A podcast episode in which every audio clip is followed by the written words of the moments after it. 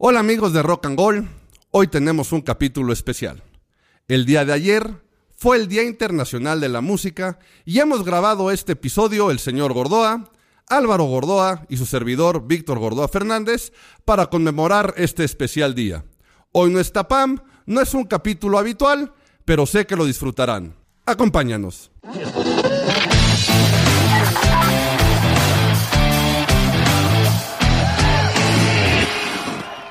¿Por qué estamos hoy aquí reunidos las 3G de Gordoa, el G3?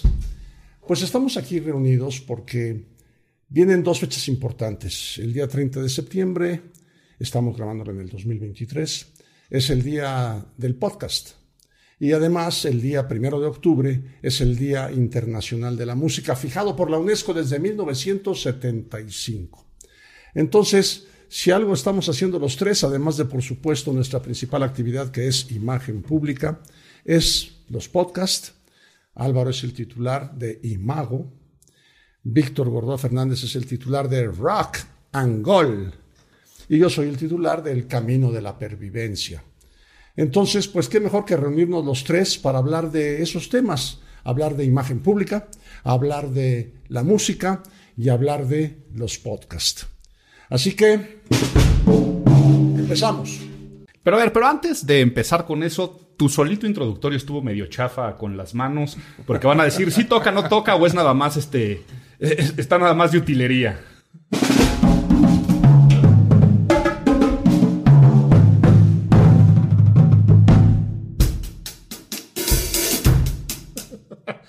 Salió más chafa todavía. Como redoble de circo de, de acto circense. A ver, pero primero empecemos. Empecemos diciendo algo muy claro: que si no fuera por la música, no estaríamos aquí, Víctor y yo. Pues sí, cierto. Sí, cierto, porque tuve un grupo durante todos mis años universitarios, un grupo que fue muy popular, muy contratado, el Heavy Sound. Y este Heavy Sound era una gran banda, éramos 10. Tocábamos toda la música de las bandas de los 70s, Chicago, Blood, Sweat and Tears, Body Miles, etc. Entonces, es la historia de que un día va una chava a buscarme a la Ibero, a la universidad donde estudié, y me dice, oye, ¿tú tocas en el heavy? Y le digo, sí. ¿Y como cuánto cobran? Digo, no sabes que de precios no hablo yo. De precios tenemos un secretario y una agenda y una serie de cosas. Ya habíamos crecido tanto que teníamos dos transportes, secretarios y coordinadores y una bola de cosas. Entonces, pues, ve con ellos a ver si tengo la fecha que tú quieres libre. Efectivamente, esta chava eh, fue, habló y nos contrató. Nos contrató para ir a su casa para tocar en una fiesta. Nos llevó como grupo en vivo. Resulta que esa chava en esa fiesta, pues me gustó. Y entonces yo no me fui de esa fiesta. Y llevo 50 años sin irme. Por supuesto estoy hablando de quien ahora es mi esposa. Tengo 49 años de casado y próximamente cumpliré 50 años de casado, Madre Santísima. Virgen de Guadalupe, ampárame, o más bien ampárala a ella, porque no sé cómo me ha soportado. Pero efectivamente, si no ha sido por la música, yo no me caso con ella, y si no me caso con ella, estos dos chamacos no estarían aquí haciendo este podcast. Y es por eso que desde que nacimos, transpiramos música, consumimos música, despertarnos a base de tamborazos en las mañanas y después lo primero que agarrabas también en la mano eran unas baquetas y tocar y tocar y tocar, ha sido parte importante ¿no? de, de, nuestra historia personal y que tal vez poca gente lo sabe porque nos ligan 100% con la imagen pública. Pero yo hasta cuando hago mi último episodio de podcast, ya que estamos en lo del día del podcast, que hago para diciembre, siempre es mi conteo de, de discos y canciones del año. Cosa que ya me di cuenta que ya cumplo, voy para 25 años de hacer ese, ese conteo, pero sin perderme un poco, yo siempre digo que la imagen pública es más mi hobby porque yo me dedico a la música.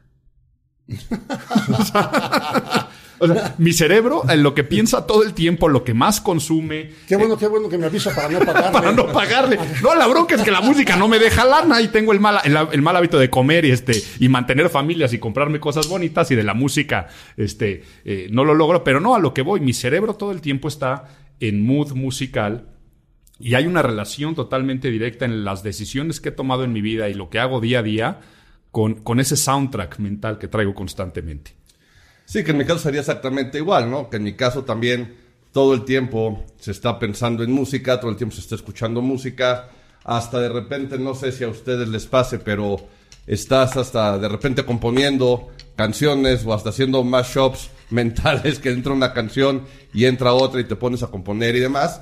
Y evidentemente también, ¿no? Si yo, si me hubieran dado a escoger a lo mejor una profesión antes dedicarme a la comunicación, a la imagen pública y demás, sin duda os hubiera escogido la música, aunque se hicieron ahí algunos intentos de aprender instrumentos y otras cosas, este, que a lo mejor sí faltó un poco más de dedicación, por, principalmente en el de la guitarra y demás, pero pues también son muchos años de tocar la batería, que aquí sí yo tuve un problema, porque al ser zurdo, la batería tenía que estar como el señor la usa y no se tenía permitido agarrar la batería como el señor la usa. Te hubieras comprado la tuya.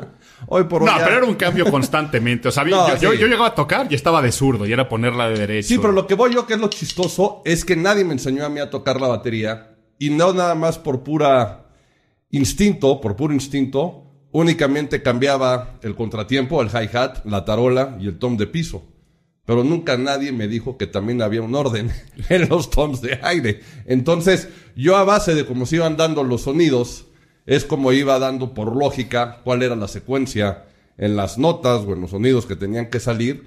Entonces, digamos que yo sé tocar la batería, pero al revés. La toco de zurdo, pero aparte de zurdo, al revés, con los toms este, de lado y tengo siempre con esa constante. También ya nuevas generaciones están clavando mucho con la música, la batería. Y pues es eso, ¿no? Estar siempre en esa constancia. De hecho, no sé si, bueno, ustedes no, no lo saben, pero Imagen Pública empezó este, pensado para los artistas, para la música, para la industria de la música. Sí, cuando yo eh, termino de hacer todos los estudios en el área de la imagen pública, estudios autodidactas, porque no había dónde estudiar hasta que vino el Colegio de Imagen Pública, que es producto de nuestro trabajo, pues no existía una institución académica de educación superior que te pudiera ofrecer una licenciatura en imagología, una maestría en ingeniería en imagen pública y hasta un doctorado en la disciplina. Entonces, en cuando yo termino, yo, mi idea es que como venía de Televisa, podía yo ayudar en los terrenos de la imagen pública de los artistas. ¿Y cuál va siendo mi sorpresa? Que los artistas no me dejaron entrar porque todos estaban copados por sus familiares o por sus novios o novias. Y entonces yo por ahí no, no, no, no pude entrar. Pronto se abrirían las puertas de la política y las puertas de la iniciativa privada y entonces el mercado se abrió por ese lado. Después ya vinieron cuentas de artistas, ¿no? Porque sí tenemos muchas cuentas con artistas. Eh, varias. Sí, varias. Y hemos estado detrás de la creación de, de artistas nacionales con talla internacional en, temas importantes de su imagen pública, pero últimamente yo creo que lo que más trabajamos para el sector artístico y del entretenimiento en general es manejo de crisis. O sea, mucho manejo de crisis. es lo que mejor saben hacer. Sí. sí, afortunadamente, como a cada ratito la caga, entonces nosotros tenemos que ir a recoger todos los trapitos sucios, ¿no? Entonces. Y bueno, y tenemos la certificación en imagen y management para el entretenimiento que estamos formando a los futuros consultores en imagen, pero que también tienen estudios de, management para dedicarse al manejo de artistas y personajes del entretenimiento, tanto en el cuidado de su imagen pública, también como en el negocio. Y eso es algo que tenemos ahora en el Colegio de Imagen Pública. ¿Cuánto tiempo al día puedes estar sin música? No puedo estar sin música. Difícilmente, nomás cuando estoy dormido. Y yo creo que hasta, ahí. y yo no puedo estar con música cuando trabajo.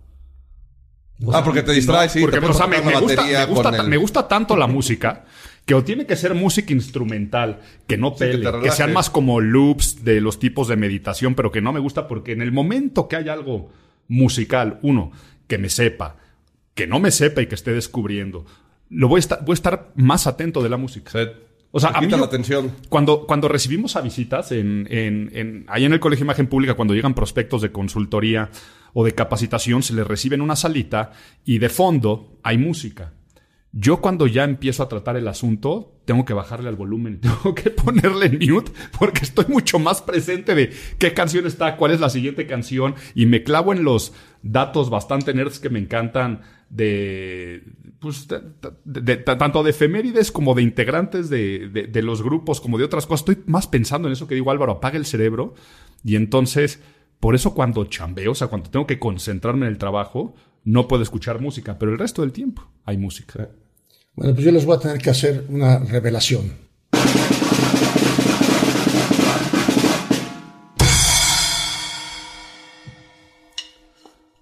Quiero decirle a mis hijos que siempre he tenido un amante. Qué bonito. Con ella me acuesto, con ella me despierto. Ella me acostumbra a acompañar en la regadera. Se baña conmigo. Después desayuno con ella y me voy a trabajar. Trabajo. Nunca me he estorbado al trabajar. Como con ella. Después, para echarme una siesta a media tarde, ella me acompaña. Y finalmente en la noche, todavía por si fuera poco, me ama y la amo. Con ella rezo, con ella medito, con ella voy en el coche mucho más acompañado que con cualquier persona. La música. Era lo que bonito. Y, medio, y medio casquivana a su amante, porque también nos la rolamos todos. Es lo único que te iba a decir. Eso ya es como de, como de páginas oscuras. Lo, sé, es el único problema que tengo. Comparto la amante con mi papá. Eso sí tengo que aceptarlo, que millones de personas ¿no? que aman la música, pues sí tienen que compartir conmigo el amante, pero ojalá y la quieran tanto como yo. No, pero además no la cediste. O sea, yo creo que desde, desde el principio, no sé si sería bien interesante sacar algunos papers académicos de la genética musical. Yo el otro día me estaba escuchando un, este, un, podcast hablando de la parte del podcast muy científico sobre musicología y lo que pasa con, a nivel neurociencias, pero no respondieron esta, esta cuestión. Hablan de la importancia de la música en el cerebro, en nuestros procesos mentales, cognitivos y una serie de cosas, pero la parte epigenética estaría bien interesante. O sea, nos habrás pasado por genética la música y se pasa de generación en generación.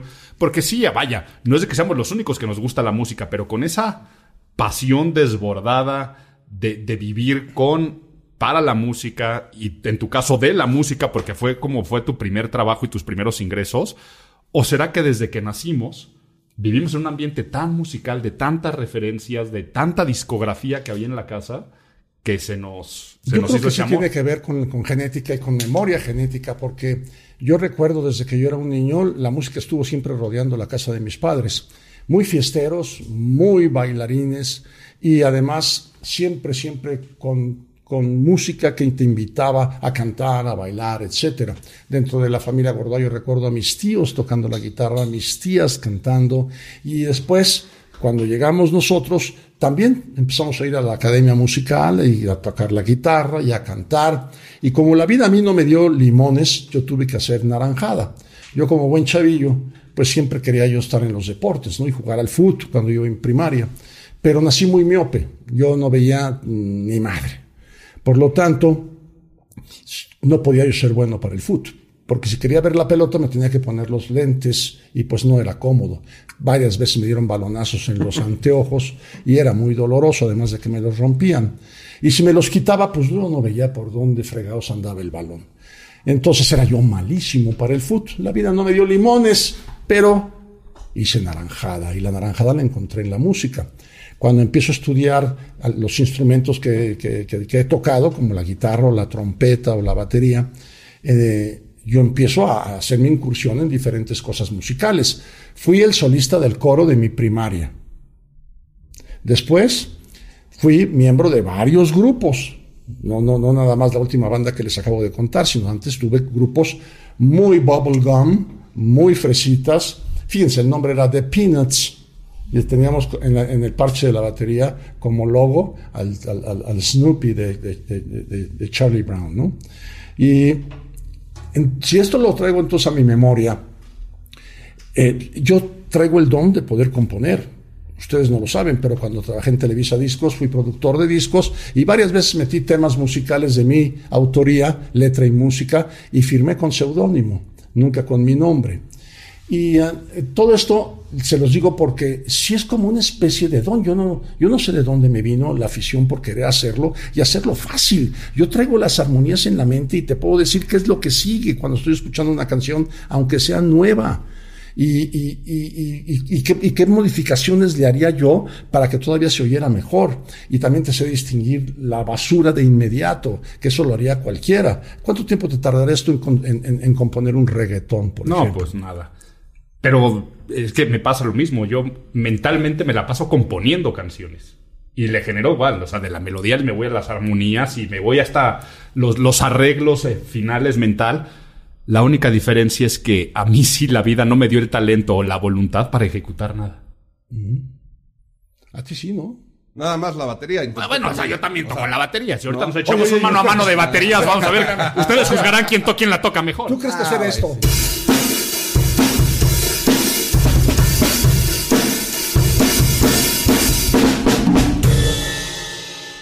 O sea, ¿lo hace cualquiera o qué? A ver. A ver. Llégale. Eso de que, ah, la batería cualquiera, ¿no? Puro tamborazo, puro tamborazo.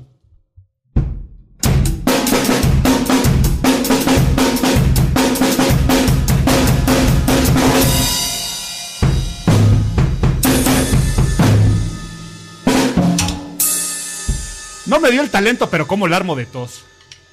¡Fue horrible! ¡Fue horrible!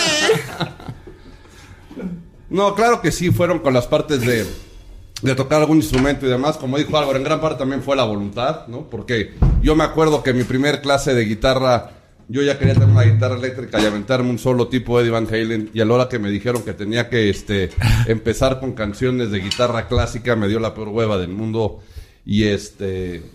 Y la verdad no fue esa parte en la que sabías que al final ibas a acabar tocando la guitarra de esa forma, pero que sí esas ganas y esa voluntad, pues se fue para un lado, ¿no? Igual un poco el bajo, nociones de bajo sí tengo, pero regresando al tema que fue por lo que empezamos con todo esto, que, lo, que es lo que decía Álvaro, yo sí creo que sí existe la genética musical y por eso también hay tantas familias de músicos, de tradiciones y de cosas que se van pasando la mano, entonces yo sí creo que, que ahí tenemos en el código genético el gusto por la música, ¿no? Porque además de, este, en el caso, ¿no? De mis abuelos, tíos y demás, tenemos muchos primos que también están dedicando. ya hijos de los primos están tocando. El otro día justamente vi al hijo de una de nuestras primas que ya está en un grupo tocando con su grupo, ¿no? Y casualmente todos van en la misma línea hasta de escoger los mismos instrumentos y demás. Entonces, yo creo que sí es una cuestión que se hereda. Y también hasta los mismos géneros, ¿eh? Porque nosotros, como dijo Álvaro, ¿no? Por toda la discografía que había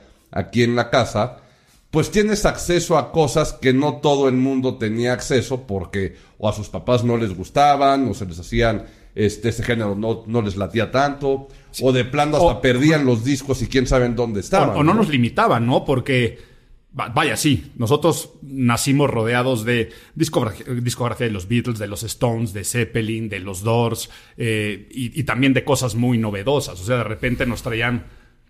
La primera vez que escuchamos a Soda Stereo, pues fue también por un disco que, Sí, que trajo llegó, papá sí, a la casa.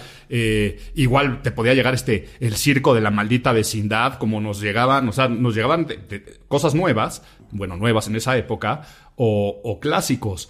Pero, pero el otro día que este, mi mamá hizo una limpieza y me pasó una carta a de- que le escribía Santa Claus. Por ejemplo, venía que, sí, ok, por un lado le estaba pidiendo cosas a Santa Claus, pero lo- le pedía el, El Decade, of, Motley Dec- Crue, el ¿no? Decade of Decadence de Motley Crue. O sea, pidiéndole un disco de Motley Crue a Y Santa los Claus. calzones que usaba Tommy Lee para tocar en los Sí, videos. cierto. También le pidió los calzones de Tommy Lee. Le pedí unos calzones de leopardo de Tommy Lee porque así salía a tocar. O sea, Tommy Lee tocaba la batería en calzones de leopardo. Y entonces mi carta de Santa Claus dice unos calzones de leopardo y este, y el disco eh, eh, de Decade of Decadence de, de, de Motley Crue. Hasta la fecha se los pone. Hasta la fecha, sí. De hecho, ahorita les voy a echar otro solo con todo el outfit. No, pero a lo que voy. eh, No tengo recuerdos de que mi papá o mi mamá nos haya dicho. Eso no lo No, porque es eso es diablo, perverso y es del diablo y es este. O sea, Tommy Lee en tanga de, de, de, leopardo tocando y con una pomo de, Jack Daniels, no creo que sea lo más este el mejor ejemplo child, friendly, child friendly posible. Pero no nos lo decían, no lo fomentaban. Y yo me acuerdo que nos llevaban a las tiendas a comprar esos discos. Y mi papá nos decía, no sé si era una vez a la semana o cada cuánto, que nos íbamos a las tiendas de discos, yo creo todas las semanas, y nos decías, agárrense, este, agárrense uno que quieran y otro que vayan a descubrir. Y nos la pasamos escuchando música y Tal vez por eso yo ahora todos los viernes, que son los lanzamientos, tengo mi ritual de escucharme el disco que quiero escuchar de lanzamiento, un descubrimiento, otro que por hacer la tarea de lo que la gente va a estar hablando de ello, e, es parte de todo, de todo este ritual, pero lo que voy, lo de que sí lo fomentaron, lo fomentaron. es, como, es como si al día de hoy, yo, yo al día de hoy, toda la gente que dice, sí, podemos tirarle hate al reggaetón, porque en reggaetón va a haber cosas buenas y cosas muy malas, pero yo veo a muchas personas de mi generación, diciendo que no escuchen este, los, correos los correos tumbados o el reggaetón no sé qué. O... Entonces, pues finalmente es, es, es, música, es arte. Hay, hay, hay, hay, arte que es bueno y que es malo, depende cómo se pueda juzgar. Pero como a mí nunca me lo prohibieron, yo tampoco nunca creo que voy a estar en esa forma de decirle a alguien, no escuches esa música porque esa música es mala. Mejor tienes las herramientas de poder escuchar todo lo que hay, pero así como que decirle que sea mala o malo, si a mí me hubieran dicho que era malo lo que yo escuchaba, güey, nos encantaba la agüita amarilla de los toreros muertos, o que nos pasamos escuchando a los toreros muertos. Iba a decir eso ahorita, iba a decir, ¿no? Si los hombres G, que ahorita, bueno, ya, ahorita los hombres G, cualquiera que diga van a decir, no manches, los hombres G no dicen nada. Sí.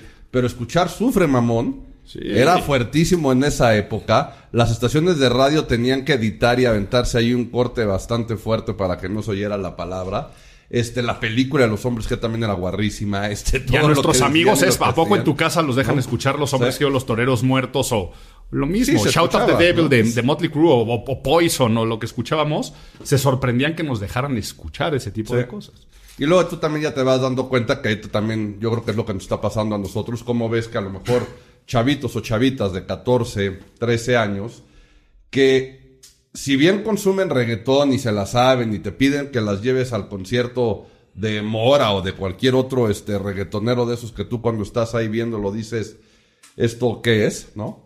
Pero que ellas mismas también de repente las oyes, o escuchas, perdón, que están oyendo este, canciones viejas de grupos viejos, este, escuchando otro tipo de música, teniendo acceso a otras canciones. A ti te ha pasado, ¿no? De repente, que ves a estos chavitos o estas chavitas cantando alguna canción vieja que tú pones, ya se te sorprende que dices, ¿por qué se la saben? Como, ¿por qué diablos te sabes esta canción? Sí, fíjate que yo creo que también eh, la satanización de la música siempre se ha dado. En los 60 que era yo un teenager, eh, a mí me sucedió que mis papás me decían, oye, pero esas canciones están un poco raras, ¿no? ¿Qué es lo que dicen? Imagínate a mi papá tratando de este, comprender una canción como I Am the Walrus. ¿No? Cuckoo Pues no, no, no, no era muy fácil.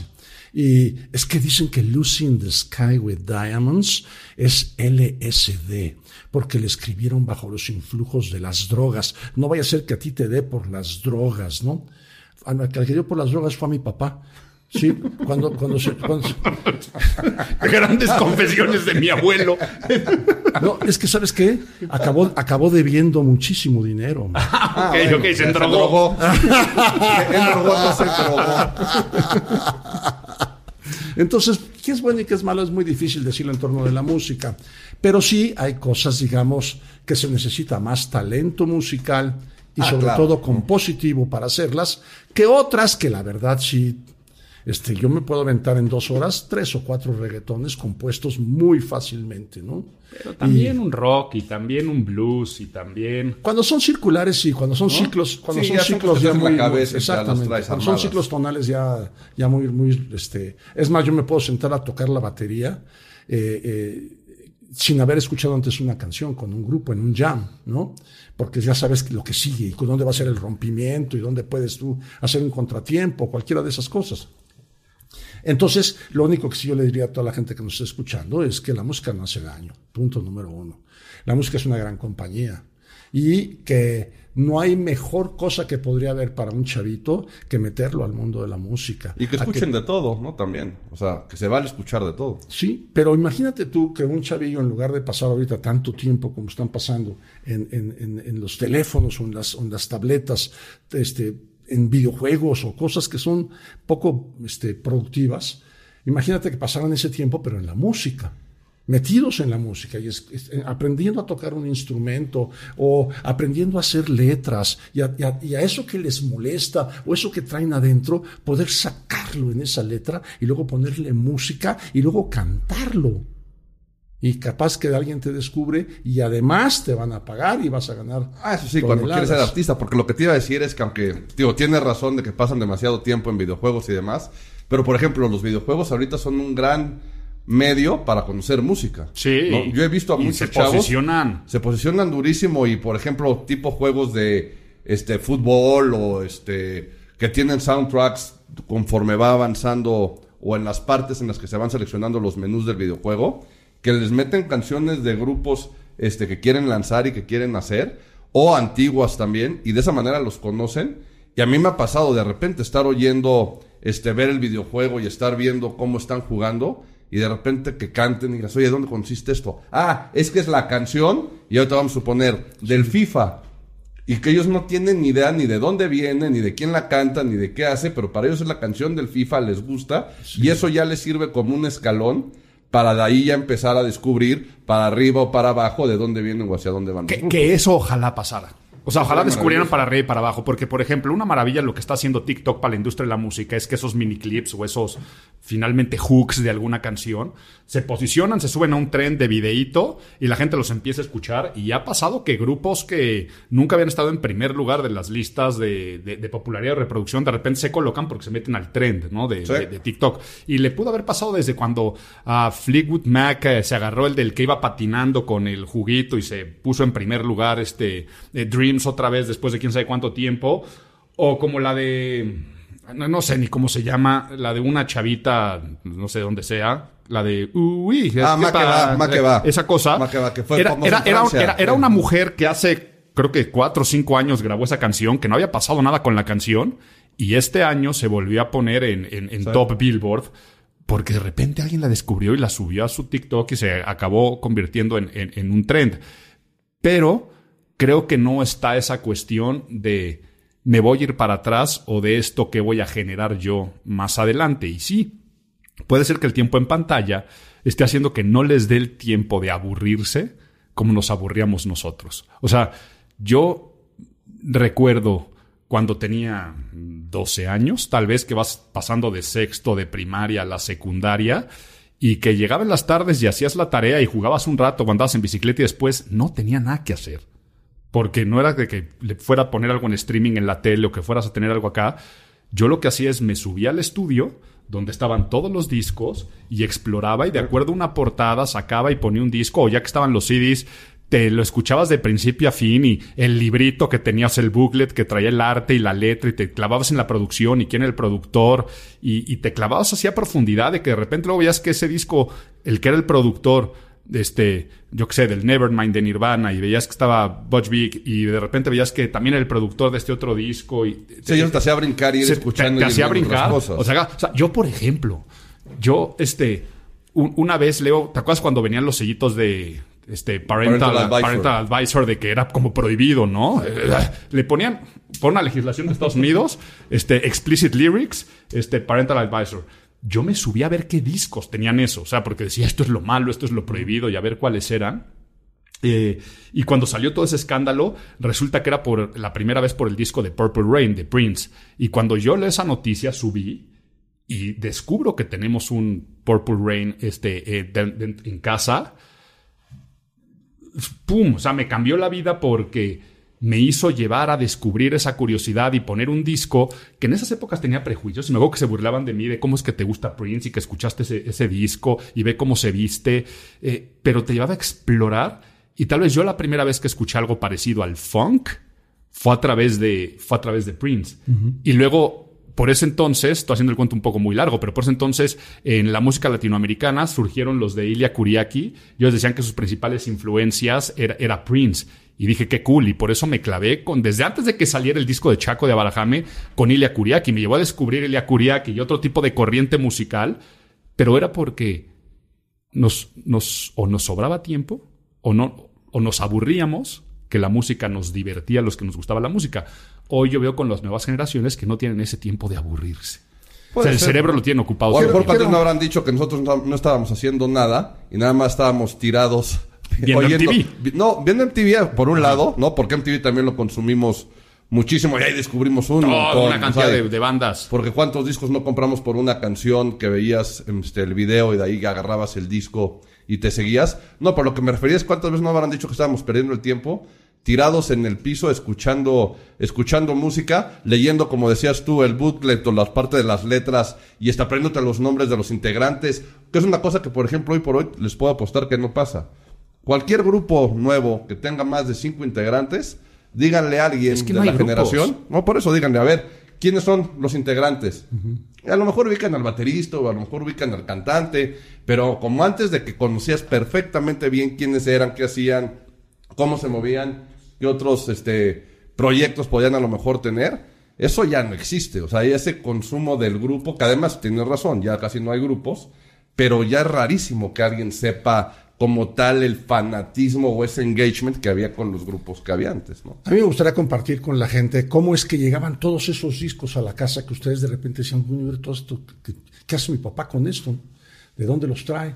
Y es que yo en ese entonces entré a WFM, así se decía entonces la, la estación, WFM, y tenía yo un programa en vivo diario de las 8 a las 9 de la mañana. Se llamaba Lo bueno, lo malo y lo viejo. Y presentaba yo lo bueno y lo malo del rock actual, actual en aquel entonces, a principios de los ochentas, y lo malo de lo, lo bueno y lo malo del rock actual y lo mejor de lo viejo.